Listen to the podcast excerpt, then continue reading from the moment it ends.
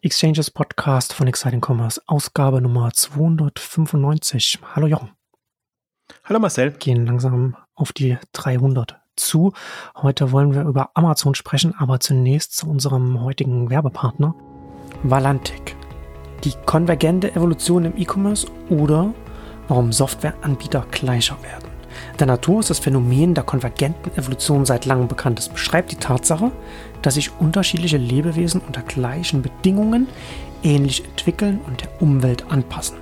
Eine konvergente Evolution ist auch hinsichtlich der Anbieter im E-Commerce eine spezielle Softwaregattung mittlerweile festzustellen. Unter den sich schnell verändernden Marktbedingungen kristallisiert sich heraus, dass funktional breite und architektonisch möglichst kleinteilige Lösungen dominieren.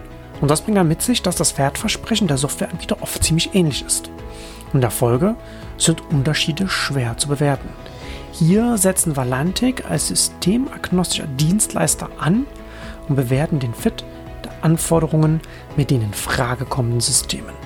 Mit über 70% Abdeckung der verfügbaren Commerce-Technologien stehen die Chancen gut, dass Valantic die Expertise von über 600 Kollegen zielführend einbringen können. So findet Valantic das passende System und setzt es entsprechend der kaufmännischen, organisatorischen und technologischen Spezifikationen dann gemeinsam mit ihnen erfolgreich um. Wer mehr erfahren möchte, findet, findet da mehr Informationen unter www.valantic.com slash K5 www.valantic.com slash K5, also K und dann die Zahl 5. Ja, heute sprechen wir über Amazon. Ich hoffe mal, dass ich heute bis zum Schluss da bleiben kann, ob das, ob das heute klappt.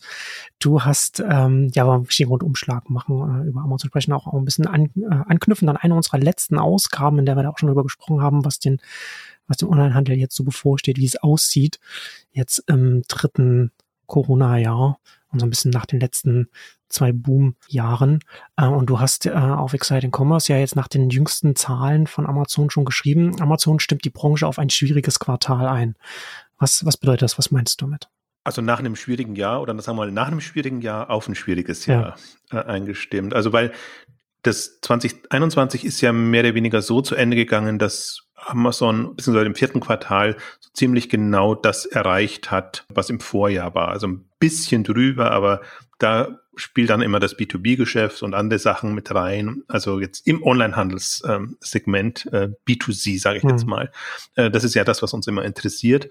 Und für 2022 der Ausblick war noch mäßiger als, als für Q4. Und daraus schließe ich, dass eigentlich Amazon im ersten Quartal bei den, bei den Handelsumsätzen unter dem Vorjahr bleiben wird. Und das ist für mich auch so ein bisschen beschreibt auch das Bild gerade, so dieser, dieser zähe Eindruck, den die Branche macht in jeder, jeder Beziehung, der aber natürlich daran liegt, dass genau vor einem Jahr wirklich Corona Peak war und Lockdowns waren und alles quasi für den Onlinehandel gesprochen hat, Läden geschlossen und Leute hatten keine Lust, äh, sich da irgendwo in Gefahr in Anführungszeichen zu bringen. Und in der Situation sind wir gerade. Deswegen das, das Gesamtlevel ist ähm, gar nicht schlecht und auf zwei Jahresbasis ist das alles, auch alles wunderbar.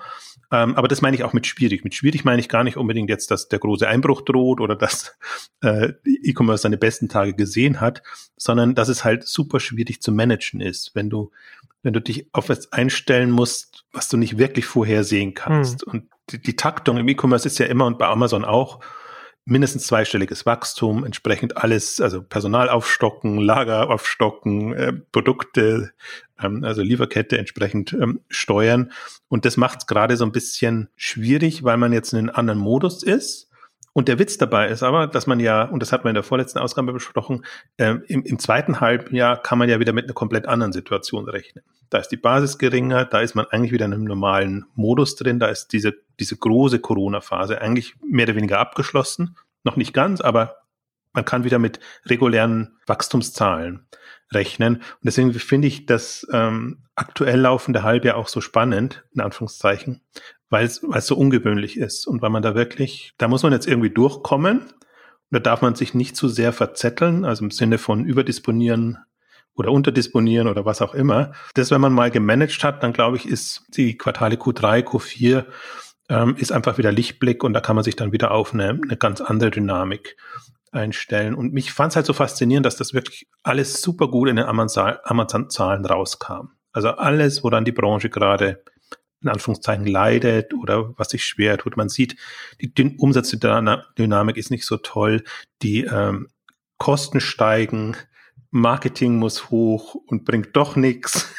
Lauter so, so, so Punkte, die man so implizit raushören kann, beziehungsweise zum Teil hat Amazon auch explizit geschrieben, also dass die, dass die Kosten eben wegen mangelnder Leute zum Teil gestiegen sind. Ich meine, Amazon hat sich so ein bisschen selber das Bein gestellt, weil sie natürlich auch die, die Gehälter, also die Mindestgehälter entsprechend erhöht haben und solche Punkte fließen dann auch mit rein.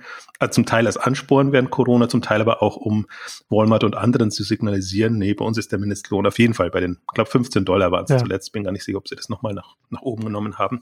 Also das sind lauter so Faktoren, die da reinspielen und deswegen auch das Ergebnis war ja nicht so berauschend. Das war ja ganz witzig jetzt, diese, diese Zahlen, weil äh, der Gewinn augenscheinlich explodiert ist, aber operativ es nicht wirklich gut lief.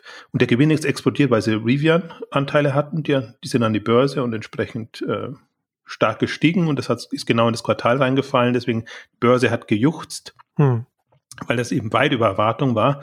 Aber wenn man sich nur die operativen Kennzahlen anguckt, dann, dann ist das schon eines der schwächsten Quartale jetzt gewesen, was, was Amazon in letzter Zeit geliefert hat. Und verständlicherweise. Also im letzten Jahr, da ist eben Marketing so runtergegangen, dass unterm Strich was übrig blieb, obwohl jetzt das auch schon ein herausforderndes Quartal war. Dieses Jahr ist es wieder hoch und dann haben die Kosten eben tendenziell voll durchgeschlagen.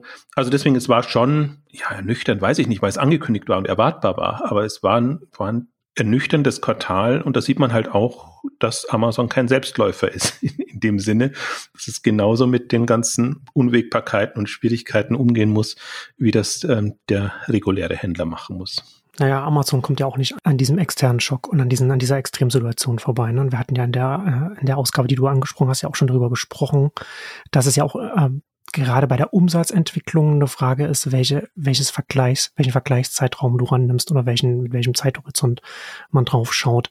Ich finde es interessant, wie sich das entwickelt. Also zum einen gibt es ja die, die Sachen, was du angesprochen hast, die Kosten, die werden ja voraussichtlich nicht wieder, nicht wieder sinken. Die, also was du angesprochen hattest, die Mindestlöhne bei den, bei den Lagerhausmitarbeitern und so weiter. Das wird ja eher eher ein Problem sein oder eine Herausforderung auch für den, für den Onlinehandel grundsätzlich, äh, Arbeitskräftemangel dann auch zu finden, äh, also Arbeitskräfte zu finden und dann entsprechend dann werden die Kosten dann auch höher äh, gehen müssen.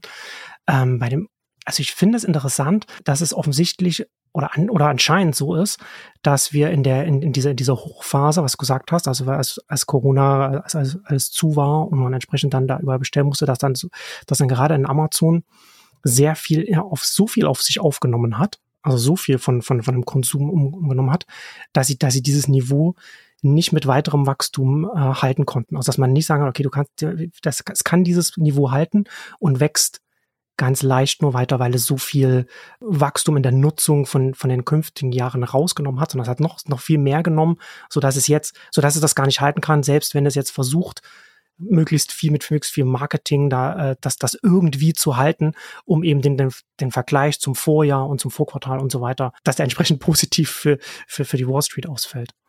Ja, aber es, es, man muss schon sagen, also das waren 40 hätte ich jetzt spontan gesagt, aber ja. mindestens 30, 35 Prozent ja. Wachstum auf dem Niveau, was, was Amazon hatte. Also die Herausforderung war ja eine komplett andere jetzt das vierte Quartal davor oder die Quartale davor, was da eher darum ging, kriegen wir genügend Leute, können wir das alles ents entsprechend umsetzen und managen.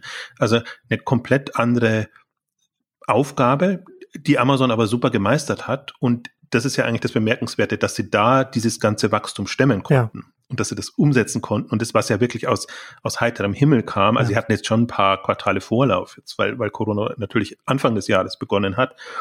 Aber, aber das wird eigentlich dadurch auch nochmal deutlich. Was, was Amazon da geleistet hat. Und das Interessante ist ja auch, wie sie das damals kommuniziert haben, haben sie ja auch erstmal gesagt, wir müssen jetzt wahnsinnig viel investieren und rechnet erstmal nicht damit, dass wir Gewinne abliefern und dass das alles in Anführungszeichen gut geht. Also sie wären auch bereit da gewesen, einfach in Vorleistung zu gehen. Und das ist ja witzigerweise alles viel, viel besser ausgegangen als gedacht. Mhm. Also wie gesagt, Marketing ist runtergegangen, deswegen die Kosten ähm, haben gar nicht so durchgeschlagen. Also die, die Logistik und, und in den Bereichen schon, aber andere Sachen haben sich eben so ähm, äh, verflüchtigt, sage ich jetzt mal, äh, durch, durch den Effekt, ähm, dass die Quartale eigentlich noch super aussahen. Und deswegen dachte man auch jetzt so, Amazon ist da quasi der Gewinner des Ganzen und, und die managen das und das ist quasi jetzt ein, ein natürlicher Schub, der da kommt ähm, und hat vielleicht gar nicht so sehr respektiert, was da an, an Leistung und an, an Einsatz dann auch dahinter stand. Und jetzt ist es tatsächlich eben andersrum. Jetzt kommt die eigentliche Herausforderung. Wie kann ich dieses, um, dieses Umsatzniveau im Normalzustand managen? Mit Kosten, hohen Kosten, mit eben wieder Marketingausgaben, die bei ihren, jetzt sind sie auf 6,9 Prozent ähm, gestiegen, ähm, liegen. Also interessant auch, ich finde auch so diese, diese Effekte sind da so schön zu sehen, weil natürlich das auch so mancher andere gemacht hat oder dachte, okay, mehr Marketing hilft mehr und mhm. dann muss ich doch auf jeden Fall darüber kommen. Aber es kann, man kann auch nicht sagen, dass es verpufft ist, aber es hat nicht wirklich einen, einen Schub gebracht. Ne? Und deswegen ist das alles so diese. Man kann sich nicht darauf verlassen, dass mehr Marketing dann auch zu mehr, mehr Umsatz führt. Ja, also wenn das, wenn das, wenn es der Markt halt gerade nicht ja, hergibt, genau. ähm, schwierig.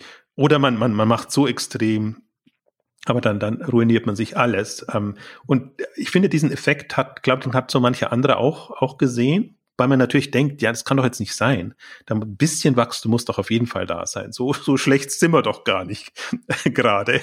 Und, und das ist, hatte ich schon in der, in den letzten beiden Ausgaben, glaube ich, glaube ich, gesagt. Das ist gerade so der Eindruck. Wir, wir tun doch unser Bestes und wir liegen aber trotzdem nicht über Vorjahr. Und jetzt im ersten Quartal liegen wir zum Teil sogar unter, unter Vorjahr. Aber wir, geben alles.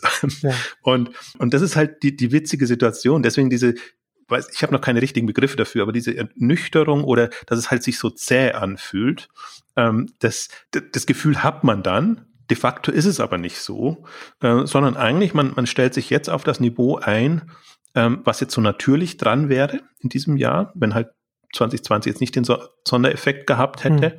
Mhm. Und ähm, das ist jetzt, ich finde, das ist mental eine super schwierige Phase. Und ähm, wie gesagt, ich gehe stark davon aus, dass es im zweiten Halbjahr sich äh, komplett drehen wird und dass es dann sogar komplett andere Effekte geben wird. Wir haben es letzte Mal angesprochen. Einerseits die, die, die, die Wachstumsquoten sind wieder möglich. Andererseits werden wir auch äh, die eine oder andere Insolvenz sehen im, im, im stationären Bereich und einfach auch die, eine wirtschaftliche Dynamik, die eigentlich eher Richtung Onlinehandel ähm, tendiert dann.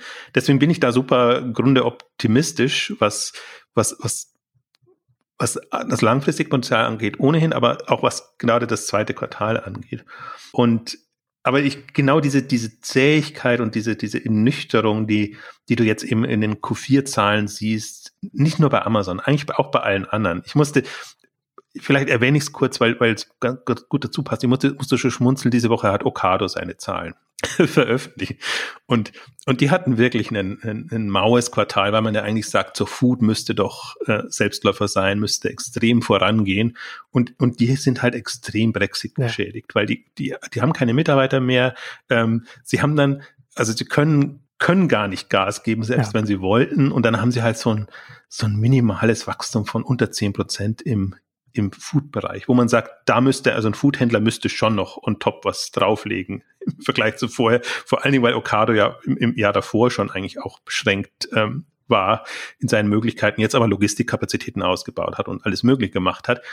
Und aber die, die haben, und das war ist sehr, sehr interessant, die, also sie haben dann auch noch ein Feuer gehabt, was in das, die Lagerkapazität zerschossen hat. Also sie haben wirklich also da die habe ich nicht beneidet, wie sie die Zahlen präsentiert haben. Die haben sich so ein bisschen rausgebunden und, und Richtung Innovation gepitcht und erläutert, was sie alles jetzt an, an, an neuen, kann man gar nicht nur Services sagen, sondern an neuer Infrastrukturmöglichkeiten dem Markt bieten, damit es vorangeht. Und ich komme deshalb darauf, als du es vorher erwähnt hast, mit, mit den hohen Kosten. Ähm, und Okado ist gerade extrem auf dem Trip äh, Automatisierung, Roboter, überall, wo, wo immer es auch geht. Ja.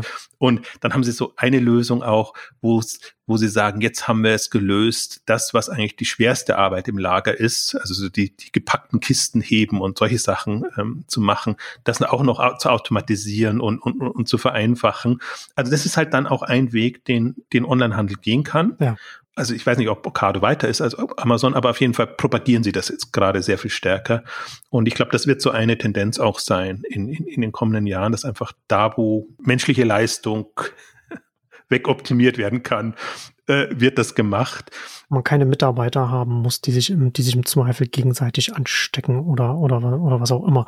Das ist auf jeden Fall etwas, was ich jetzt auch im Laufe des letzten Jahres beobachtet habe, wie, wie rasant die, äh, auch die Risikokapitalrunden in die Höhe gegangen sind bei diesen ganzen Dienstleistern und Herstellern, die da in dem, oder Startups, die in dem Bereich an Robot, Robotiklösungen arbeiten, was auch naheliegend, also was ja auch erwartet, zu erwarten war. Das haben wir, glaube ich, auch am Anfang der Pandemie auch gesagt, dass das auch so etwas ist, was wo, wo jetzt sehr viel mehr Fokus dann auch drauf liegen wird. Und wie du schon sagst, da hast du natürlich als Onlinehandel einen strukturellen Vorteil, wenn deine Endkunden nicht, die, du nicht in dein eigenes Lager schicken musst, damit sie sich da was aussuchen, sondern du es dann einfach nach Hause schicken kannst, dann kannst du das natürlich auch entsprechend automatisieren. Was ich halt interessant finde bei diesen ganzen Zahlen und, und, und wie sich die Branche entwickelt und wie sich auch Amazon entwickelt, du hast ja jetzt mit Okado Food angesprochen, und da haben wir ja auch schon mal darüber gesprochen, dass diese Sondersituation gerade auch beim, beim Lebensmittel, Online-Lebensmittel haben wir es ja gesehen, dass das Gewohnheiten aufbrechen kann und Verhalten ändern kann. Äh, oder beziehungsweise dazu führt, dass sich Verhalten ändert und das sehen wir hier in Deutschland, dass da auf einmal ähm, ein Markt möglich geworden ist, dadurch, durch, dieses, durch diese ex, externe Einflüsse, durch diese Sondersituation.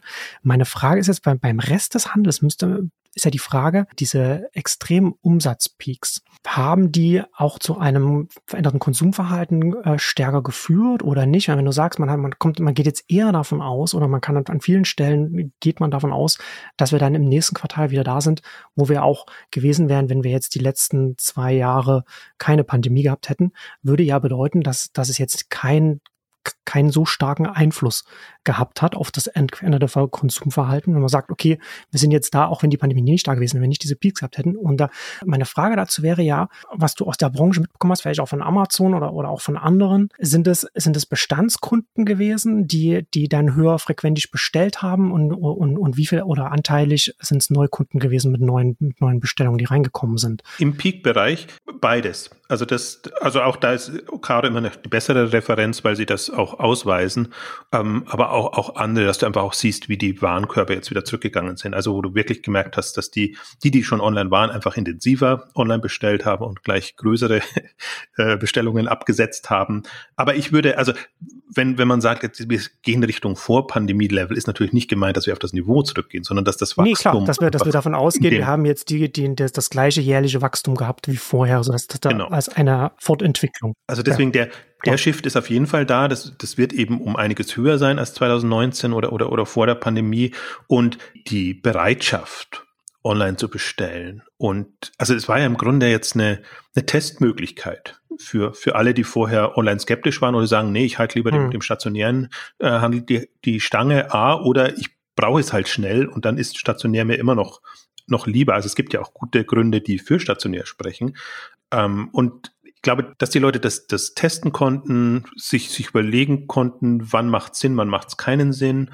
Und ich finde, man sieht schon in bestimmten Branchen, dass da so ein, so ein Durchbruch war. Ähm, für, für Food auf jeden Fall, aber auch für Möbel, was man sich wahrscheinlich vorher so nicht vorstellen konnte. Aber wenn die Möbelhäuser geschlossen sind, dann ähm, probiert man es halt mal aus und, und schaut, was man machen kann. Ich glaube auch, dass der ein oder andere dann neue Online-Händler entdeckt hat. Mhm. Ist ja nicht so, ja. dass nur alles bei Amazon gelandet ist. Und das sind alles schon so Effekte. Ich meine, das wird man mal irgendwann analysieren können und in Studien rausfinden können, was dann wirklich dann übrig geblieben ist. Aber ich finde, das, das sieht man schon. Und ähm, wenn ich jetzt mal aus reiner Händlersicht mir das angucke, sind halt in deiner Datenbank. Also du hast die ja. Und die Frage ist ja jetzt eher, so ist auch so eine Herausforderung, die, vor der der ein oder andere steht. Wie kann ich die weiter bespaßen, hätte ich jetzt was gesagt. Also wie kann ich das Potenzial weiter heben? Und ja. die Frage, die zum Beispiel ich bin ja in einem oder anderen Beirat oder die man sich dann immer stellt, ist, ticken die Kunden, die jetzt da neu dazugekommen sind, anders als bestehende? Und bis jetzt, also wo, ich zumindest dabei bin, lässt sich das noch nicht festmachen. Das wäre zum Beispiel meine, meine Hypothese wäre das gewesen, aber im Grunde nicht. Und das spricht eigentlich dafür, dass man A, das Potenzial jetzt heben kann von denen, die, die schon dazugekommen sind. Und ich glaube, dass man, dass man sehr viel entspannteres Verhältnis bekommen hat, ähm, generell zum, zum Onlinehandel und das sind alles Effekte, da erwarte ich, dass das, ähm, dass das weitergeht. Und ähm, das ist im Prinzip auch, das sind ja so die natürlichen Entwicklungen. Ich glaube, was, was wir einfach jetzt nur haben, ist so eine Turbulenzphase eben durch, durch den Corona-Effekt, ähm, der, der so vieles überdeckt und wo man eigentlich mit, mit, mit Themen, Fragen beschäftigt ist, die auch im Grunde haben sie keine Relevanz, aber im Operativen, im Management des Geschäfts sind sie halt super super präsent gerade und, und wichtig. Und im Nachhinein wird das ja mal eine interessante Phase sein, weil man analysieren kann, äh, jedes Unternehmen für sich, aber auch für die Branche, wie agiert so ein Handel in Extremsituationen. Und was ist da alles passiert, was hat geklappt, was hat nicht geklappt. Und man wird auch immer sehr schön natürlich an den Kennzahlen immer noch sehen, wo sind die Peaks gewesen. Also natürlich Warenkorb ist in die Höhe gegangen, äh, Retourenquoten sind runtergegangen im, im Modebereich und, und lauter solche, solche Effekte hat man ja. Und deswegen wird das eigentlich nochmal eine schöne Datenbasis irgendwann mal sein. Ja. Unter Sondersituationen rauszufinden. Also was, was, also was kann man da lernen? Also ich wüsste jetzt gar nicht konkret, aber, aber man hat halt so ein Szenario, genau. was man ja nie in Echtzeit. Man hat ein komplett anderes Szenario, dass man, wo, wo unterschiedliche Verhaltensweisen dann von den Kunden zu beobachten waren und dann muss man halt rausfinden, warum etwas so anders war und daraus dann äh, Erkenntnisse ziehen. Ich bin ja gespannt. Ich, ich glaube, dass man ja auch ein bisschen jetzt äh, dann in der nächsten Zeit auch sehen kann, welche Online-Händler oder Marktplätze in der Peakzeit gewonnen haben, einfach aus der Notwendigkeit heraus aus, aus, aus der Alternativlosigkeit heraus. Und dann, welche es jetzt dann auch schaffen, dann auch äh, die Kunden zu überzeugen, wenn, wenn diese, wenn diese Alternativlosigkeit denn nicht mehr gegeben ist. Da ist ja durchaus auch, sagen wir mal, im, im, Hand, im Handel noch ein bisschen Luft nach oben, was User Experience angeht. Das hast du jetzt so schön formuliert, ohne Namen zu nennen. Aber ja, ja, ja, sehr diplomatisch. Lösen wir es, lösen wir es mal nicht auf und, und vielleicht kommen wir, aber gut, guter Punkt, kommen, kommen wir nochmal kurz zu Amazon zurück, weil das fand ich nämlich auch interessant. Also A, ich glaube, diese, diese Grundhypothese ist ohnehin da. Die, die Plattform-Player haben gewonnen, weil sie einfach flexibler waren und sich auf die äh, geänderten Bedürfnisse super viel schneller einstellen konnten. Und das Interessante ist aber durchaus, wenn man sich bei Amazon jetzt mal so die Kategorien anguckt. Also wir haben jetzt hauptsächlich so Handelsgeschäft gesprochen, aber Service ist ja inzwischen größer mhm. und der größte Serviceblock ist ja Marktplatz und, und Co. Was interessanterweise also auch so, wenn Amazon feiern will, jetzt die 100 Milliarden äh, Revenues, also gar nicht GMV oder so, sondern wirklich Revenues ähm, übersprungen hat. Und was aber auch jetzt, sagen wir mal, nicht so eine explosive Dynamik hat, wenn ich es mal so, so formuliere, weil normalerweise ist es ja immer so, das ist ja immer ohnehin schon meine Hypothese, äh, Peak Amazon heißt Peak Handel, das eigene Handelsgeschäft und das könnte man jetzt unterstreichen, wobei ich sage, jetzt ist es eine Ausnahmesituation. Jetzt warten wir erstmal ab. Also da ist jetzt auch kein Wachstum da. Und wie gesagt, Q1 rechne ich damit, dass das vielleicht so ein, zwei, drei Prozent unter dem Vorjahr liegt. Aber die, die Marktplatzdynamik ähm, war halt jetzt auch nicht wahnsinnig groß. Also das ist mitgegangen, also war natürlich stärker als, als Handel. Also auch da, da, da ist halt das jetzt erstmal Potenzial ausgeschöpft und der, der Corona-Boom halt konnte ja so ein bisschen, glaube ich, bei 10, 12 Prozent plus war, war es ungefähr. Also jetzt nicht so, dass man da irgendwie sich Sorgen machen muss, aber wenn man so die gewohnten Amazon-Wachstumszahlen äh, sich ja. anguckt oder gewohnt ist, ist doppelt, ähm, dann, dann sticht es halt auch wieder heraus. Und ich glaube, das wird sich, wird sich relativieren, aber also fand, fand ich bemerkenswert. Also und jetzt, um wirklich eine super Randbemerkung noch zu machen, wo ich ja immer auch drauf gucke, wie entwickelt sich Amazon stationär. Das war ein explosives Wachstum in Q4. Da war ja meine Kritik immer, Amazon schafft es, Amazon hat Whole Foods irgendwie komplett das Weihnachtsgeschäft ausgetrieben. Sie haben irgendwie so ein, so alles flat und da hast, du hast nicht gemerkt, dass das Q4 irgendwie ein herausragendes war. Und jetzt sieht so aus, als ob Q4 super herausragend ist, weil natürlich auch im Vorjahr geschlossen war, muss man sagen. Und das wirkt das im ersten Moment, ui, hat Amazon jetzt ähm, den, den stationären Handel geknackt. Und wenn man sich aber auf das Gesamtjahr wieder anguckt, dann ist es auf dem Niveau von 2019 ein bisschen drunter. Und also das ist immer noch nicht gelöst. Also das ist zwar auch, worüber finde ich die Branche am meisten spricht. Amazon stationär, Amazon automatisierte mhm, Läden, Amazon, keine Ahnung, Mode soll kommen oder, oder sonst irgendwas. Aber in den Umsatzzahlen macht sich das nicht wirklich bemerkbar. Und ich bin jetzt aber da auch mal gespannt, weil dieses, dieser Sprung in Q4 bei, bei Whole Foods und Co., ja, ob der so ein Signal ist. Aber im Grunde ist stationär super Bremse, also Umsatzbremse für Amazon, Bremse in allem. Also das ist nicht was, ich finde auch, das ist, also außer sie arbeiten mit Übernahmen oder, oder auch, was auch immer, jetzt kein, kein wirkliches Zukunftsfeld. Das ist aber jetzt in dem Handelsmarktplatzkontext quasi das herausragende in Q4 ungewöhnlicherweise. Und dann kommt eben Marktplatz, dann kommt das, das, das Online-Handelsgeschäft. Und ähm, ja, deswegen, aber sie sagen ja leider nicht so viel zum, zum, zum Marktplatzgeschäft. Im Übrigen, also vielleicht noch allgemeine Anmerkungen zu dem Geschäftsbericht, der ähm, im Grunde super langweilig war. Also wenn, wenn jetzt inhaltlich nicht die, die Punkte da gewesen wären, aber im Grunde ist nichts passiert. Sie haben keine großen Investments gemacht, also zumindest keine, die sie einzeln aufgeschlüsselt haben. Das einzige Effekt war diese Revamp-Beteiligung, die schon vor ein paar Jahren ja war und die jetzt eben sich in Anführungszeichen zumindest börsenseitig mhm. materialisiert hat. Ähm, und ansonsten irgendwie nichts Wirkliches. Und der neue CEO muss sich vielleicht erst einrichten. Gutes Stichwort, aber da wollte ich mich jetzt kommen. So, die, die Frage, die ich mir nämlich dann auch anstelle, was ist der Effekt des neuen CEOs? Und das ist ja auch so eine meiner Hypothesen, dass ich sage, die Weichen sind jetzt klargestellt Richtung Web-Services, Technologie. Der ist quasi erkoren worden und, und ist jetzt Chef. Und ich, wenn ich, also wenn ich wie soll ich sagen, wenn ich böse bin oder mir das so durch die Brille angucken will und einfach mir, mir angucke, was, was berichtet Amazon. Und sie haben ja immer ihre Listen in den unterschiedlichen Teilen, äh, Bereichen, was so alles passiert. Was im Handelsgeschäft passiert, was im Web-Technologie und jetzt haben sie immer noch auch äh, ähm, Sustainability und die, die ganzen Sachen mit drinnen.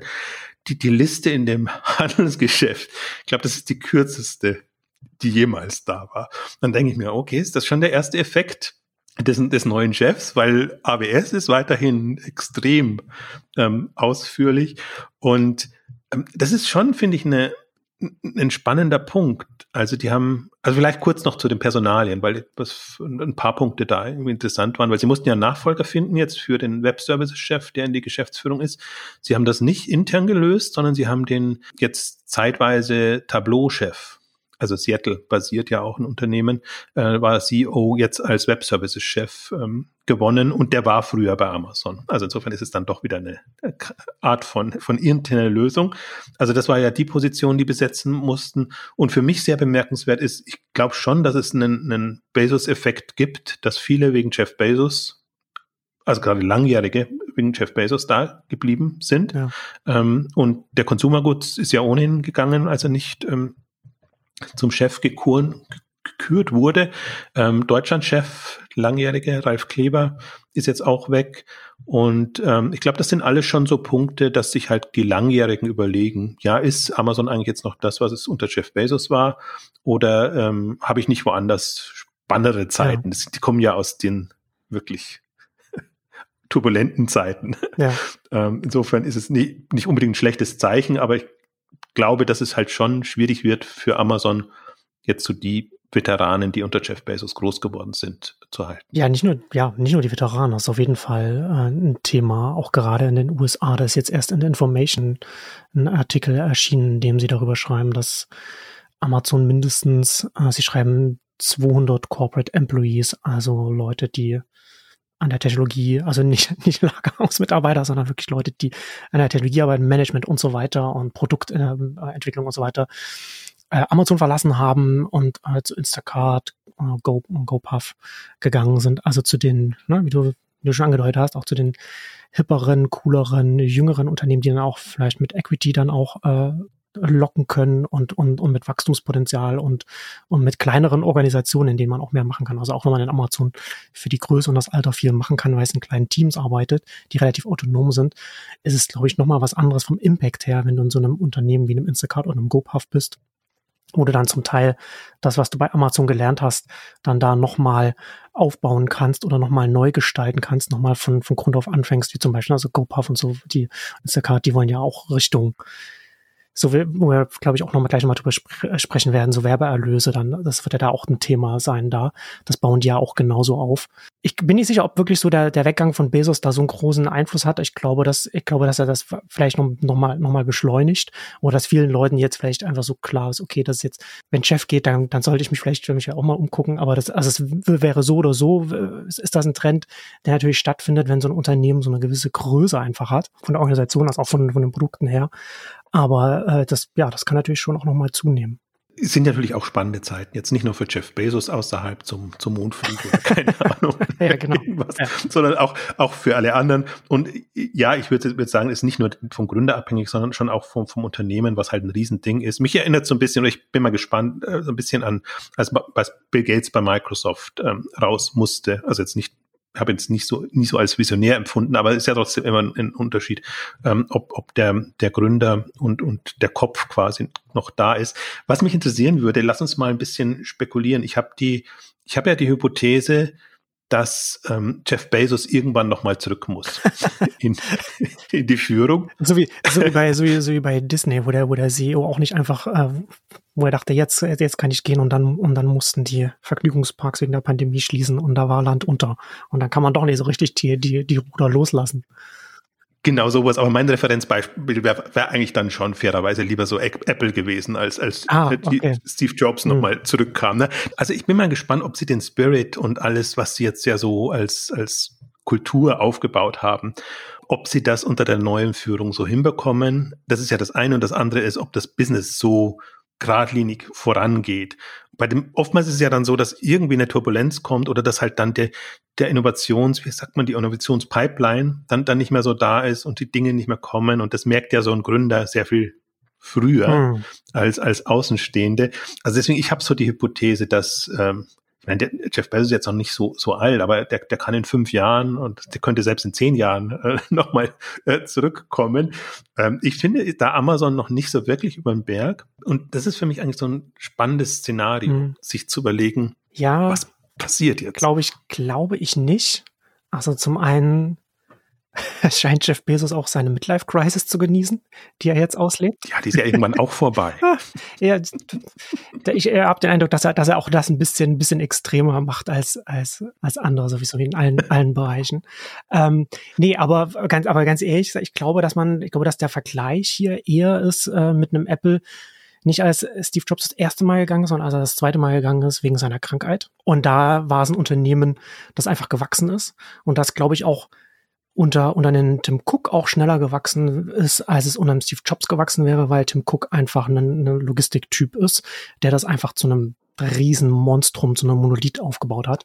Und ich glaube, dass er hier, dass wir da hier auch eher so auf, bei Amazon auch eher so auf, auf der Stufe sind. Ich glaube, dass das wäre hier, na, also hast ja schon gesagt, der kommt ja aus von, von AWS. AWS wird halt weiter wachsen wie, wie Unkraut. Also es ist ein Marktführer in einem, in einem Markt, der von den Skaleneffekten lebt. Du hast hohe Anfangskosten, die du, die du irgendwie reinbringen musst. Und wenn du dir, wenn du die hast, dann hast du extreme Vorteile. AWS hat ja auch unfassbar viel mittlerweile an ganz spezifischen Produkten aufgebaut. Tausende, in die man sich reinarbeiten kann, was auch ein entsprechendes Ökosystem ist und so fort. Und es ist einfach in einem Markt, Cloud Computing, äh, im, Enterprise-Bereich. Ich habe neulich eine Zahl gesehen, dass man, dass man davon ausgeht, dass, dass das weltweit erst noch erst bei ähm, so zehn Prozent oder so etwas äh, liegt. Also es ist noch, noch so viel On-Premise, das noch zu Cloud Computing wechseln kann und so weiter. Und dann da kann sein Startup-Bereich und so weiter. Also das ist halt, das ist halt ein, einfach ein, ein unfassbarer Wachstumsbereich. Und im und im Handelssektor glaube ich, dass sich Amazon einfach weiter Marktplatz und Logistikdienstleister entwickeln wird. Und auch da ist einfach, da haben sie so einen Vorsprung mittlerweile schon aufgebaut, wo sie einfach nur weiter den Zug in die Richtung fahren müssen und das, und das weiter hoch, hochfahren müssen, dass sie da auf absehbare Zeit auch weiter wachsen werden und dann darauf entsprechend, je, je höher sie kommen, je weiter sie kommen, auch wieder neue Sachen aufmachen. Ich glaube, dass sie auf der, auf der Produktseite, äh, gerade Endkundenseite, glaube ich, wird nicht mehr so viel passieren. Wir werden kein Firephone mehr sehen, was ja, was ja ein Bezos-Projekt gewesen ist. Was vielleicht, da, also, also, also wir, wir, wir lachen da jetzt drüber, ne? aber, aber Bezos hat ja mal gesagt, ne? oder und, und ich stimme ihm dazu. Du musst halt, wenn du eine gewisse Größe hast, dann musst du bereit sein, Flops auf so einer phänomenalen Größenordnung hinzulegen, weil andererseits bekommst du keine Projekte, die bei dir die Nadel bewegen, keine neuen, keine neuen Dinge.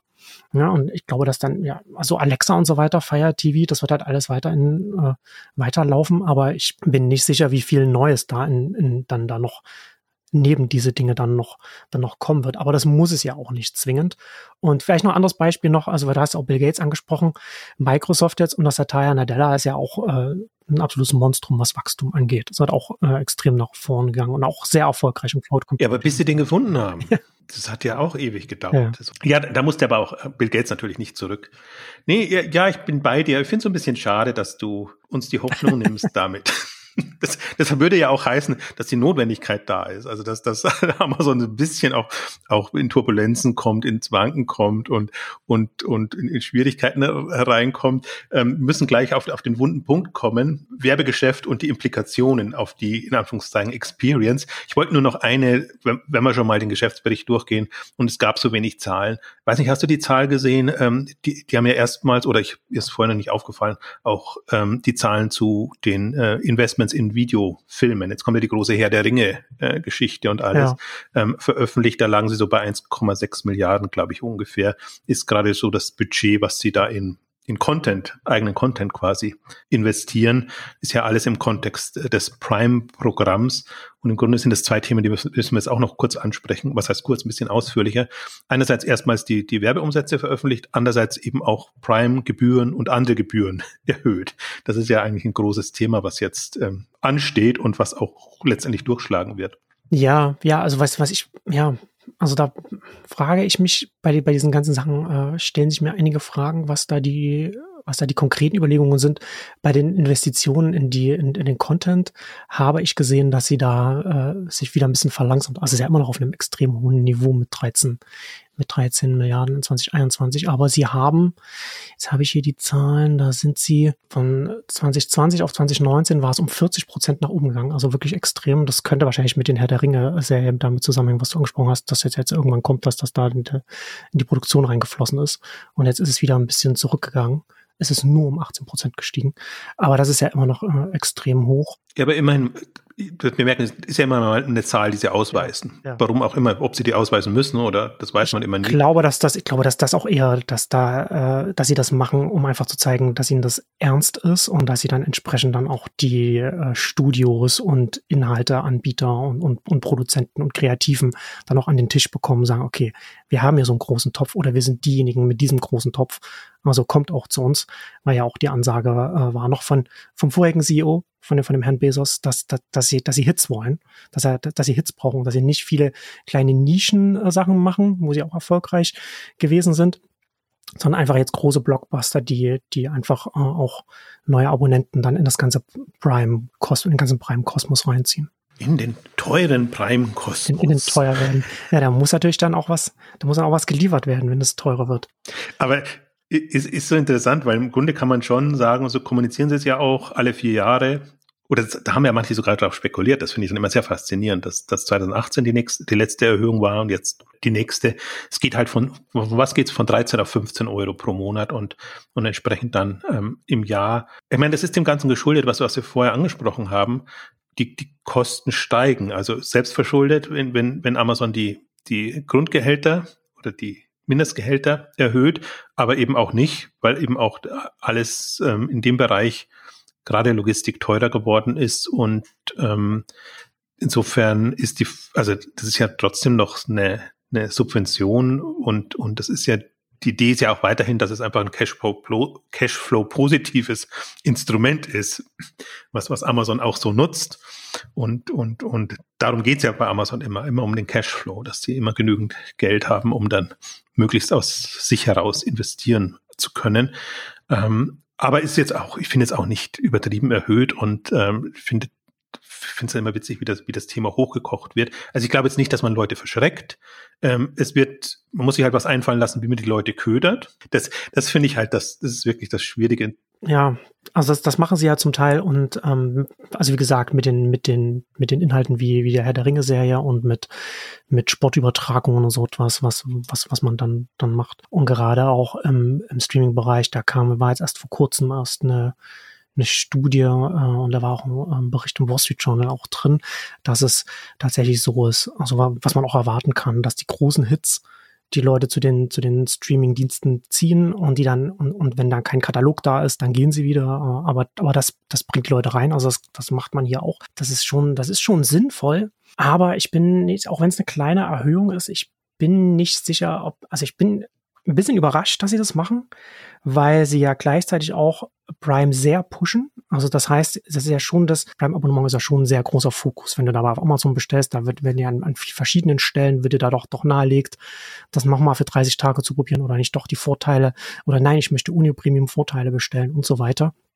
Und da hatten wir ja auch schon mal darüber gesprochen, dass das ja schon auch was ist, wo sie sich strategisch immer, immer weiter dahin bewegen, diese Kundschaft zu bedienen, die dann auch die Prime, Prime-Abonnement abgeschlossen hat, weil die natürlich dann auch, wie, wie man weiß, auch sehr viel mehr dann auch dann da bestellen, die dann gar nicht mehr woanders gucken, weil sie aus irrationalen Gründen dann sagen, okay, jetzt bezahle ich hier meinen Jahres- oder Monatsbeitrag, dann muss ich hier auch das Geld wieder reinbekommen, also bestelle ich dann auch bei Amazon und gar nicht gucken, ob es irgendwann das günstiger oder bequemer oder wie auch immer zu haben ist.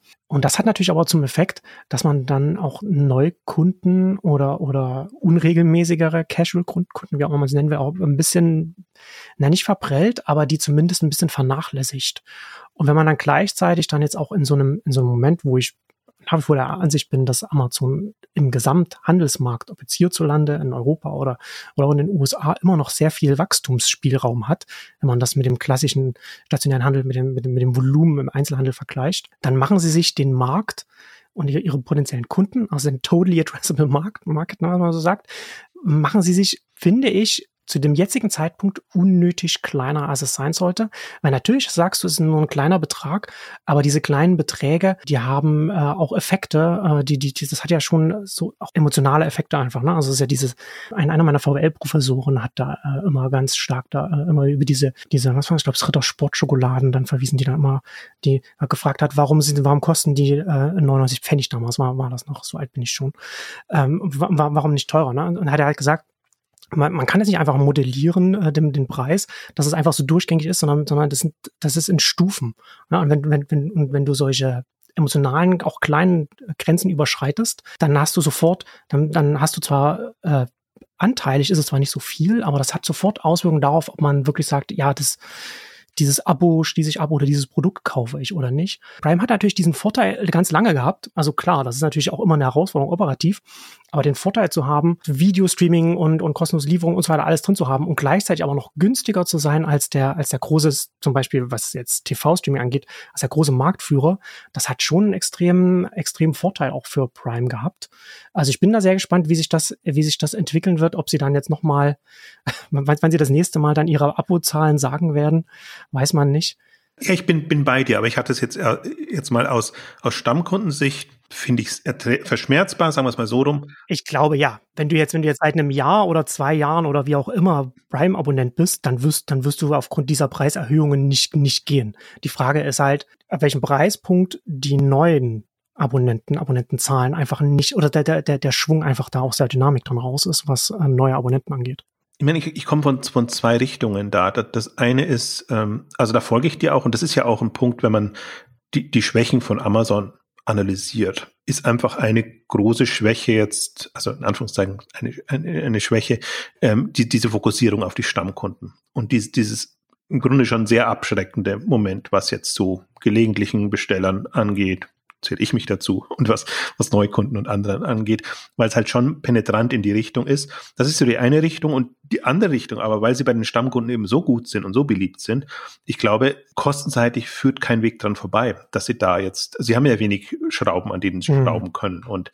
und irgendwie müssen sie ihre Kosten decken in dem Bereich und wenn das Ding halt so attraktiv ist, dass die Leute wirklich extrem häufiger bestellen als kalkuliert, dann zerschießt ihnen natürlich das komplett alles. Und es gibt eine interessante Zahl da drin hat auch jemand irgendwie, wie soll ich sagen, rumgeflaxt und gesagt, wann ist es je vorgekommen, dass Amazon mal in Nordamerika in einem Quartal negatives Ergebnis erwirtschaftet hat. Und soweit war es jetzt eben in dem, ganz, kommen wir wieder auf das Kostenthema zurück, mhm. auf, auf, auf diese Geschichten. Und ich finde, daran, daran merkt man es dann immer, ich meine, sie haben die Latte extrem hoch gesetzt. Sie sind ja von zwei Tage auf einen Tag gegangen und, und haben wirklich so das, was sie, was sie anbieten im Rahmen des Prime-Programms, haben sie ex kostenseitig extrem verteuert und, und was Infrastruktur, was, was eben aktive Erwartungshaltung angeht, gemacht. Deswegen, das ist schon auch selbstverschuldet, dass die Kosten hochgehen und dass das alles nicht mehr so, so effizient äh, jetzt aus, aus Amazon-Sicht läuft. Aber wenn man es jetzt nur mal rein kennzahlenbasiert betrachtet, ist da eine Notwendigkeit da, löst jetzt nicht alle Probleme, aber es ist zumindest ein, ein Punkt. Sie erhöhen ja auch die anderen Gebühren. Also hören ja für, für Marktplatzhändler, Fulfillment Services, ähm, alles wird ja, wird ja erhöht und ich glaube, die, die Werbepreise ohnehin, weil da der Druck so stark ähm, steigt. Also insofern ist das einerseits notwendig. Ich bin auch etwas irritiert, muss ich auch sagen. Ich bin da schon bei dir, weil ich glaube schon, dass das Amazon wahrscheinlich also im Gegensatz zu einem eBay, was ich jetzt an, wo ich eBay unterstelle ich ja immer sozusagen, sie versuchen dann schon das Maximum rauszuholen aus dem, was sie an, an Potenzial haben. Und schätze da Amazon trotz allem immer noch so ein, dass sie eben so das, was notwendig ist und ihr Flywheel oder das, was sie dann eben damit bewirken wollen, immer noch im Hinterkopf haben. Ich glaube jetzt nicht unbedingt, dass sie den Kunden so das Beste tun wollen, sondern dass sie diese Effekte einfach sehen, ja. was, was passiert, wenn wir dazu übermäßig reagieren. Ich finde, das sieht man ja auch ganz gut bei eBay, was dann an, was dann gebremst wird und wo, wo, wo das dann eben auch nicht mehr, nicht mehr anspringt. Ähm, also insofern ist das ähm, für mich irgendwie nachvollziehbar und im Grunde auch tröstlich. Also so, so habe ich im Prinzip den ganzen Geschäftsberichten und die ganzen Zahlen ein bisschen betrachtet. Geht's Amazon besser als den anderen und, und, und tun sich die irgendwie leichter? Mhm. Und sie tun sich halt, finde ich, nicht leicht. Also die haben die ganzen selben Herausforderungen. Und interessant ist halt zu sehen, wie reagieren sie drauf und, und wie gehen sie damit um? Was machen sie da damit? Und das, das wird man nicht jedem anderen Händler so empfehlen, aber es ist doch ganz interessant, einfach auch einen Amazon mal in so einer Situation sich anzugucken und nicht immer so das Gefühl zu haben, das ist ein reiner Selbstläufer und die machen halt ihr Ding und machen das, was sie immer machen. Und nee, ich finde, momentan ist schon operativ Krisenzeit. Also wie gesagt, ich möchte es relativieren, weil Krisenzeit klingt dann immer, als ob die E-Commerce eine Krise ist. Nein, sondern operativ die Herausforderung, jetzt das zu steuern, mhm. ist eine extreme, extrem angespannte Zeit. Und das sind eigentlich die gefragt, die da Lösungen haben und wenn es halt keine Lösungen gibt, dann sind es die Preiserhöhungen in, in, irgendeiner Form, die es dann ein bisschen, bis, bisschen wieder entspannter machen. Also insofern, ja, man muss es halt nur mal thematisieren. Und äh, ich bin aber bei deiner, voll bei deiner Argumentation. Also ich finde auch, was, was Amazon mit Neukunden und auch Prime Day und alles zahlt ja nur auf Stammkunden ein. Ja. Das sind alles Lockmittel, ja. um, um Kunden äh, zu gewinnen. Und dann ist das Prime-Angebot, es ist nicht super attraktiv. Also für jemanden, der einfach jetzt auch nicht jede Woche einmal bestellen möchte, sondern nur sagt, ach ja, Amazon hin und wieder und bei bestimmten Themen sehr gerne. Ähm, und dann bist du eigentlich eher immer ernüchtert, wenn, wenn du da sagst, ja, okay, ja, ist verlässlich und alles super, gibt gute Argumente, aber die Experience dann dauernd überall diese Werbebanner und du weißt nicht, wo du drauf, also was jetzt ernsthafte Empfehlung ist, was gesteuerte Empfehlung ist und du hast eigentlich in, also ich glaube, ich weiß nicht, ob, ob also mir geht's zumindest so, du hast immer so ein eigenartiges Gefühl bei Amazon, weil wirklich alles so zugepflastert ist und solange du weißt, was du willst und dann dahin kommst, ja, und wahrscheinlich verklickst du dich und dann wird das für den einen teuer, der es gar nicht verdient hat. Das finde ich das Ärgerliche und das Nervige. Aber dann bist du auch wieder weg. Ähm, aber die Experience, lass uns doch noch zum, zum Abschluss zu dem, zu dem Werbethema kommen, wenn sie es jetzt schon auch tatsächlich ausweisen. Also das also man hat ja ohnehin vermutet, dass das, was unter Sonstiges läuft, im Grunde das Werbegeschäft ja. ist. Und jetzt haben sie es erstmals explizit ausgewiesen und schönerweise auch für die letzten drei Jahre dann ausgewiesen im, im Gesamtgeschäftsbericht. Und man sieht halt, wie das explodiert ist und wie sie da jetzt über 30 Milliarden Werbeeinnahmen haben. Und man kann sich das auch alles vorstellen. Also wenn man sieht, wie das also man sieht nur an den Zahlen, deswegen, ich habe ja versucht, auch mal die lange Zeitreihe durchaus dann auch aufzuführen, weil man sieht, wie das innerhalb von fünf Jahren ja aus dem Boden gestampft. Man sieht jetzt die Zahlen hinter den Suchergebnissen, wenn man bei Amazon was eingibt. ja, genau. Ja, und das ist halt auch, das ist halt self-fulfilling. Ne? Je, je, äh, je mehr da sind, umso härter der Wettbewerb, umso steigender die Preise, umso besser für Amazon. Und das ist jetzt wirklich, also sie sind schon relativ zügig äh, äh da hingekommen, da das ihr Werbeinventar auszureizen. Also wenn man das vergleicht, wie über wie viel, also über die letzten 20 Jahre oder ungefähr, wie sich das bei Google entwickelt hat, die äh, Werbeanzeigen neben den Suchanzeigen, neben den organischen, was dann immer weiter zugenommen hat, wo man fragt, ab welchem Punkt äh, wird es problematisch. Und da ist Amazon, da hat sozusagen das, was, wo, wo Google 20 Jahre dafür gebraucht hat, das hat Amazon jetzt in den letzten fünf Jahren dann, dann äh, gemacht. Und da sind sie jetzt relativ schnell, haben sie da, haben sie das da äh, hoch, hochgefahren. Frage ich mich auch, wie viele äh, Teams unabhängig davon dann auch bei Amazon daran arbeiten, wie viele da dann äh, ihre jeweils, jeweils eigenen Werbeblöcke haben, die sie dann da bespielen, weil das, äh, sieht mir schon auch nach etwas aus, was auf sehr viele äh, Profit Center verteilt ist. Ja, ich glaube gerade die, die, die Separatvermarktung, also diese, diese automatisierten, auktionsbasierten Geschichten sind das eine, aber sie haben ja dann auch immer noch Kampagnen und, und andere Themen und Geschichten, wo sie das ausreizen. Also ich finde, ich, ich sehe das auch so, also die, die Dynamik ist faszinierend, das Level ist faszinierend und ähm, also was die Zahl, die mich ja interessiert, und da, da blicke ich ja komplett anders auf die Zahlen als jetzt zum Beispiel die Medienbranche, die ja gleich sagt, da ist jetzt ein neuer, toller, großer äh, Werbekonzern am Entstehen, ähm, sondern ich sehe ja gleichzeitig, was Amazon selber an Werbung mag, hat, äh, macht und an Marketingausgaben hat. Und bin halt faszinierend, war, hat mich letztes Mal schon fasziniert und da waren sie ja knapp dran, dass es sich eben ausgleicht. Das, was sie an Einnahmen haben, geben sie auch aus und das geben sie ja wieder in klassische Werbekanäle, viel TV, viel Google, Facebook ähm, etc. Et oder was, was auch immer. Das heißt, die, sie, das ist ja nur so ein Durchlauferhitzer dann jetzt im Moment aus, aus meiner Sicht.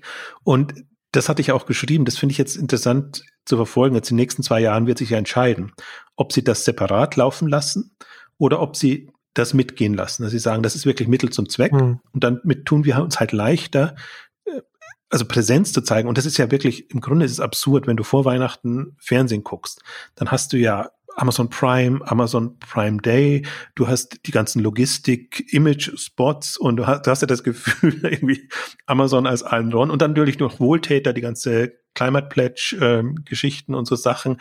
Also und, und endlos ewig ähm, Spots. Und da geht es ja natürlich nur darum, einfach Präsenz zu zeigen und, und dann die Kunden anziehen, die dann auf die Werbeanzeigen klicken sollen. Also ich würde ja inzwischen tatsächlich schon so sagen, ich habe neulich äh, auch auf, auf Twitter argumentiert, ähm, als eben der Punkt kam, ja, schadet das dem Handelsgeschäft und dem klassischen, ja, natürlich tut's das, aber wenn man jetzt mal Amazon jetzt tatsächlich nur mal als, als Promotion-Plattform sieht, im Prinzip Kombination Promotion und Service-Plattform. Mhm. Das sind ja so beiden Punkte. Und sagen, okay, Amazon ist dazu da, Promotion für seine Produkte, Angebote, Themen etc. zu machen. Es geht ja so weit rein, dass, dass sie ja für Bü bei Büchern fällt mir immer am stärksten auf, ähm, dass eben Bücher nicht nur Verlage und, und promoten, sondern eben auch Autoren. Und also, dass die dann quasi auch die, die Kunden für die Werbung sind. Und so erschließen sie sich so ein Feld nach dem anderen und ein Autor, der halt sagt, okay, ich will mit meinem Buch nicht Geld verdienen und, und ich butter alles, was ich da an Honorar bekomme, wieder rein, damit das irgendwie, keine Ahnung, Bestseller wird oder, oder sonst irgendwie eine, Relevanz kommt. Also wenn, wenn das halt der Typ ist, den man ansprechen kann, dann, dann nimmt man den gerne mit und, und das sind, finde ich, so die, deswegen meine ich Promotion, ähm, Potenziale, die man mit neuen Produkten oder eben als Persönlichkeit oder wie auch immer dann nutzen kann. Und so, so versuche ich mir so ein bisschen jetzt schon mal zu verplausibilisieren, weil dann macht es wieder mehr oder weniger Sinn. Das Einzige, was mir noch fehlt, ist, dass man auch Promotion für außerhalb machen kann. Das ist, das ist was, was ich finde ich noch nervig ist, dass natürlich im Grunde schon die Idee immer ist, dass ein Kaufabschluss am Ende stehen sollte und das Ding in Warenkorb geht. Die Frage wird für mich sein, ob Amazon da irgendwann mal drüber hinausgeht, weil dann wäre es wirklich dann wäre es natürlich super attraktiv, wenn ich als Händler da meine Kunden schnell abgreifen könnte. Also jetzt extrem, das wird nicht so schnell kommen, aber nur als Gedanken. Ja, das ist ja die Frage, ne? wie sehr man sich dann als, als reiner Infrastrukturanbieter sieht und dann einfach völlig pragmatisch und opportunistisch sagt, okay, alles, was wir an Dienstleistungen haben, werden so und so können in verschiedene Richtungen genutzt werden, dann auch die Werbung. Ja, wir werden aber wahrscheinlich nicht die nächste Zeit sehen. Ja, also vielleicht kannst, kannst du was dazu sagen, was ich mich gefragt habe? So, du hast ja gesagt, ja, ne, also, du hast eine Explosion, sieht man da ja, ne? Also wirklich ein schnell wachsendes, schnell wachsendes Geschäft. Ich hatte ehrlich gesagt aber da noch, noch mehr Dynamik erwartet. Gerade jetzt vor dem Hintergrund, na, Facebook ist eingebrochen, alle tun sich schwer wegen, wegen Apples ATT, also, also App Tracking Transparency, was dezentralere Ansätze erschwert, also du machst Werbung in der einen App für etwas, was du in einer anderen App oder auf einer Website oder wo auch immer dann kaufst, also was du hin und her, hin und her geschubst. Und derjenige, der die Werbung macht, also in Facebook und so weiter, muss dann ein bisschen wissen, machst du das dann, machst du es nicht, kann ich daraus lernen und so weiter. Das ist schwerer geworden mit dem, was Apple jetzt ähm, gemacht hat was dazu führt, dass, dass diese ganzen, dass, dass gerade so ein vertikaler Ansatz wie, wie Amazon, wo du sagst, du hast ein Amazon, das äh, vertikal den Marktplatz hat und die Werbung und dann hast du alles da in, in der einen Stelle und die sind nicht darauf, an, nicht zwingend darauf angewiesen, auf App-Tracking und so weiter. Und da hatte ich jetzt schon, wenn, bei den Zahlen hätte ich gedacht, dass sie jetzt bei einem Q4 21, dass sie da schon noch mehr von den, von den Werbebudgets bekommen. Stattdessen sehen wir eher, dass das Wachstum von den Quartalen, die sie ausgewiesen haben, das ist jetzt, da ist Q4 21, ist immer noch bei 33 Prozent, aber das ist das niedrigste von allen Quartalen, die sie ausgewiesen haben. Also du hast da schon eine abnehmende Dynamik, was das Wachstum des Wachstums angeht. Und das fand ich zu dem aktuellen Zeitpunkt überraschend, muss ich sagen. Und da bin ich nicht so ganz sicher, also warum das so ist. Ich weiß nicht, ich hatte jetzt, ich hatte jetzt eher auf Jahresbasis gedacht, hätte ich argumentiert, okay, 50 Prozent Wachstum ist aber schon, schon ein Thema. Gut, dass du die, die Q4-Zahlen nochmal hattest da bin ich etwas unschlüssig, weil ich jetzt nicht weiß, wie das Q4 ähm, 2021, äh, 2020 war, ob da die Verzweiflung groß war, dass alle dann auch geworben haben. Und dann ist natürlich genau die, dieselbe Akkumulation, dann ist die Basis so hoch, ähm, dass eigentlich 33 Prozent schon, schon ja. erstaunlich sind. Aber ich hatte dann extra, ähm, ich hatte dann, ich hatte das bei mir in Nexus, hatte ich da darüber geschrieben, weil ich die gesehen hatte und hatte ich die Quartals, also die Wachstums, Zahlen von Quartal zu Quartal, die wir sie ausgewiesen haben, waren 52 Prozent, 66 Prozent, 76, 88, 52 und äh, zuletzt Q4 21, 33 Prozent.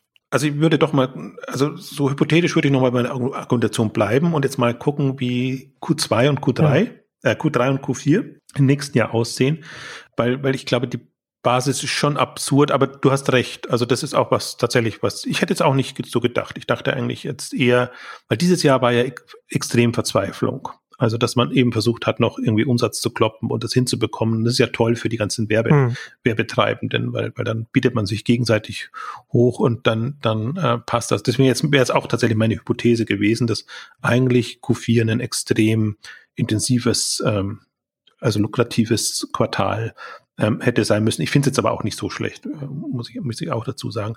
Aber ich finde, das ist der, das ist halt tatsächlich jetzt der Punkt, dass man hat eine Alternative, um Umsatz zu bekommen und um das auszunutzen, also wenn man das Spiel spielen kann und wenn man auch das Potenzial hat. Und ähm, aus Amazons Sicht natürlich, das finde ich halt das Faszinierende, so extrem lukrativ. Also wie gesagt, jetzt gleichen sie es noch aus, aber wenn man jetzt nur mal davon ausgeht, was man da rausholen kann aus, aus dieser Geschichte und, und sie sind halt super nah dran und deswegen ist es schon so, Sie haben halt eine sehr attraktive Reichweite für so etwas, ne? Also ich meine, alle, alle wollen das machen, ob du jetzt ein Gorilla ein Flink bist oder Instacart, GoPuff und so weiter und so fort. Jeder will natürlich dann auch ein, ein, sehr lukratives Werbegeschäft dann irgendwann hochziehen, aber dafür musst du eben die Reichweite haben. Und der, und der Amazon-Marktplatz hat die auf den westlichen Ländern. So würde ich es auch im ersten Moment sehen, also wirklich als, als Vorbild und als Referenz und als auch als Ziel, was man erreichen kann in dem Bereich. Und Amazon ist ja da Spätstarter. Also wie gesagt, das sind fünf Jahre eigentlich jetzt gewesen, hm. ähm, wo es intensiv nach vorne ging, bisschen früher schon gestartet. Also und Amazon also ich glaube, die haben sich auch sehr lange überlegt, ob sie da nicht eben ihre Experience kaputt machen. Und irgendwann haben sich halt die durchgesetzt, die sagen, nee, es hat aber auch doch ein paar Vorteile für uns. Ähm, und, und andere können da ein bisschen entspannter rangehen. Das machen, deswegen sehe ich das als super Beispiel. Und das ist, ich meine, das machen ja auch alle. Äh, Werbung, Payment, äh, Services in unterschiedlichen Richtungen, Logistik etc. Alle, die Richtung Marktplatz, Plattform gehen, ähm, machen das jetzt. Und, und ist ja auch gelernt. Und ich glaube, das ist auch die, die Zukunft des Handels und ist ja auch die Vergangenheit des, des Handels, ne? Also du wirst ja auch für auf Augenregal, Augenhöhe, das lässt man sich ja auch vergolden. Ja, das schon, aber ein bisschen. Das ist schon noch was anderes, aber die Dynamik ist schon eine ähnliche. Die Dynamik ist eine ähnliche, nur die, mir geht es um die Marge. Ja. Also die, die, das wäre für mich die, die Vergangenheit oder die, das Gelernte des Handels ist, dass die Marge den Handel auszeichnet. Und, und das ist es halt nicht mhm. mehr. Deswegen, das, das sehe ich, habe ich ja die Diskussion, habe ich ja die dauernd bei den, bei den Quick-Commerce-Anbietern und so. Äh, das kann nie profitabel sein, weil das rechnet sich doch alles nicht. Das ist schon und, interessant, wie, und, wie, wie, es immer wieder dieselben Themen sind, oder? Erst konnte der Online-Handel ja, nicht profitabel sein, dann, dann konnte der, dann konnte das Zalando mit seinen Retouren nicht schaffen, jetzt können es die Quick-Commerce-Anbieter nicht schaffen. Und das ist halt der klassische Blick da drauf. Du hast dein gelerntes ja. Modell und in dieses Raster passt es nicht und, und, und in dem Modell kann es auch nicht funktionieren. Also deswegen, da bin ich ja komplett dabei, da will ich auch nie dagegen argumentieren. Aber diese, diese anderen Potenziale, die einfach jetzt da sind und so leicht kann eben ein Händler zu einem, zu einer, wie gesagt, Marketing-Promotion-Plattform äh, etc. werden. Aber ein Punkt, den, der, den ich eigentlich interessant finde und ich finde, Google ist das, ähm, muss sich da extrem Gedanken machen. Also hat ja ohnehin sich schon Gedanken machen müssen, weil wo beginnt die Produktsuche? Das war ja schon das Problem dabei. Ja. Und, und diese, diese Attraktivität jetzt für Hersteller und für andere einfach jetzt auf einem Amazon oder generell auf einem Marktplatz das zu machen, als bei Google, wo Google dann ja auch versucht, das in Google Shopping oder in irgendwelche hm. eigen kreierten Dinge reinzubekommen, äh, damit das, die eben nicht mehr wegklicken. Das ist, finde ich, das Faszinierende jetzt, dass das so, ja, Google ist jetzt noch nicht alt, aber das ist so ein, so ein gelerntes Modell und ja auch ein attraktives. Die haben auf jeden Fall nicht damit gerechnet, dass dann auf einmal gerade bei, bei, der, bei der Produktsuche ihnen da so ein, so ein Konkurrent erwächst. Wobei ich neulich auch Zahlen gesehen wobei ich weiß auch nicht weiß, ob die stimmen, dass sie, dass, dass Google äh, wieder Marktanteile bei den Produktsuchen in den US-Markt von Amazon abgenommen hat, wo ich in erster Linie schmunzeln musste, dass das, wie schnell sich das gedreht hat, dass dann auf einmal Google wieder der, der, derjenige ist, der, der jemand anders dann die Marktanteile abnimmt in Amazon, also wie schnell sich das geht. Aber was ich halt hier interessant finde, auch was, was du ja vorhin auch gesagt hattest, wenn, wenn die Werbemöglichkeiten auch nach außen gehen können, das bringt mich nämlich auch zu einer, zu einer These. Also zum einen kann es natürlich sein, dass die äh, Marketingbudgets einfach noch ein bisschen länger brauchen um dann zu, zu, zu Amazon zu gehen, also dass da noch äh, sehr viel noch nachkommen wird. Ähm, andererseits kann es auch sein, dass vielleicht, vielleicht ist die Effizienz auch nicht so hoch, aber was meine Vermutung auch ist, dass man sich ja auch beim, bei, wenn man bei Amazon Werbung, Werbung macht, dann ist das rein transaktionsgetrieben auf ein einzelnes Produkt, das man verkaufen kann. Alles, was an Werbebudgets auf den Amazon-Marktplatz reinläuft, gibt mir keinen Kontakt zu meinen Endkunden, baut mir keine, baut, mir, baut mir keine Präsenz auf, die ich nutzen kann. Das hatte ich bei mir im, im Newsletter geschrieben, dass es so eine Arbeitshypothese von mir ist, dass vielleicht auch Amazons Produktfokus statt einem, statt einem Verkäuferfokus, wie wir es jetzt zum Beispiel im AliExpress oder, oder, oder einem Ebay oder so haben, dass das dem ganzen Werbegeschäft vielleicht auch ein oberes Limit setzt, weil du dir dann halt bei der Allokation des Werbebudgets überlegen musst, okay, das muss halt performen, das muss zu diesem Verkauf führen und dann habe ich diesen Verkauf und ich kann dann halt aber nichts mehr hinten ranhängen an den Verkauf oder, oder, oder wieder in Kontakt treten mit, mit den Kunden, an denen ich was verkauft habe. Das war mein Punkt. Also deswegen, das ist sehr beschränkt und im Grunde Amazon kann auch nicht davon weggehen, weil dann, dann sind sie halt kein, gar kein Händler mehr, sondern sind sie wirklich nur Mittler. Und im Grunde, das würde komplett allem widersprechen, was Amazon ja mit Prime und mit, mit vielen anderen Geschichten auch macht. Nur das Problem ist tatsächlich, ich meine, je, das ist halt, ist halt, das, das Werbegeschäft lebt von was anderem als als das Handelsgeschäft, wo du möglichst schnell zum Kaufabschluss kommen willst. Ähm, sondern das Werbegeschäft lebt ja eher davon, dass du dich so ein bisschen verirrst und rum und Empfehlungen und Inspiration bekommst und so. Und das ist halt auch wieder nicht eine zielführende Handels, also ich finde ja immer noch, ich muss ja immer so schmunzeln, aber der, der Handel ist ja noch immer sehr intensiv an Conversion-Optimierung und, und, und so Themen dran, wo ich mir denke, ach, für Neukunden super, aber für Stammkunden, also da, ist, da gibt es wirklich andere Themen, die wichtig sind. Und unter Conversion-Optimierungsgesichtspunkt ist das ja extrem kontraproduktiv, was, was, was ein Amazon da macht, aber halt sehr lukrativ, was die Werbepotenzialausschöpfung angeht. Mhm. Und das sind dann so Fragen und und, und Themen. Und ich würde da auch keine, also ich würde jetzt nichts, da, nichts Extremes erwarten, aber die Experience wird nicht besser. Mhm. Und ähm, auch da irgendwann muss sich Amazon für etwas entscheiden. Und im Grunde, jetzt geht's halt darum, quasi die Partner zu melken. auf, auf unterschiedlichen Ebenen. Ja. Und ich formuliere es mal bewusst ja, ja, so, so, extrem. Und das, das kann man nur eine gewisse Weise so machen. Ich meine jetzt mal ganz allgemein gesprochen, wir müssen ja auch ein bisschen zum Ende kommen. Das sind ja alles Punkte, die zeigen, wo Potenziale für andere wären, um einfach eine attraktivere Plattform zu sein, weil das natürlich alles den Handel, das, den, also wie soll ich sagen, die, die Marge oder das Ergebnis des, das Ergebnis, das beste Wort, das Ergebnis der, der, der Partner schmälert. Also wenn Sie das als positiv sehen und vereinfachen und bequem etc., ist das alles noch wunderbar. Aber wenn Sie sagen, uh, wie kann ich mir das noch leisten? Hm. Und, und das ist ja zum Teil eben ist das Limit schon erreicht bei bestimmten, dann ist es schwierig. Und ähm, das, ich glaube, das wird auch so ein bisschen, da wird sich die Spreu vom Weizen trennen. Das können jetzt alle Hersteller oder Leute mit Eigenmarken, gerade auch die ganzen Newcomer, die da kommen, die können sich das noch gut leisten, eine Zeit lang gut leisten und da ist das ein gutes Spiel.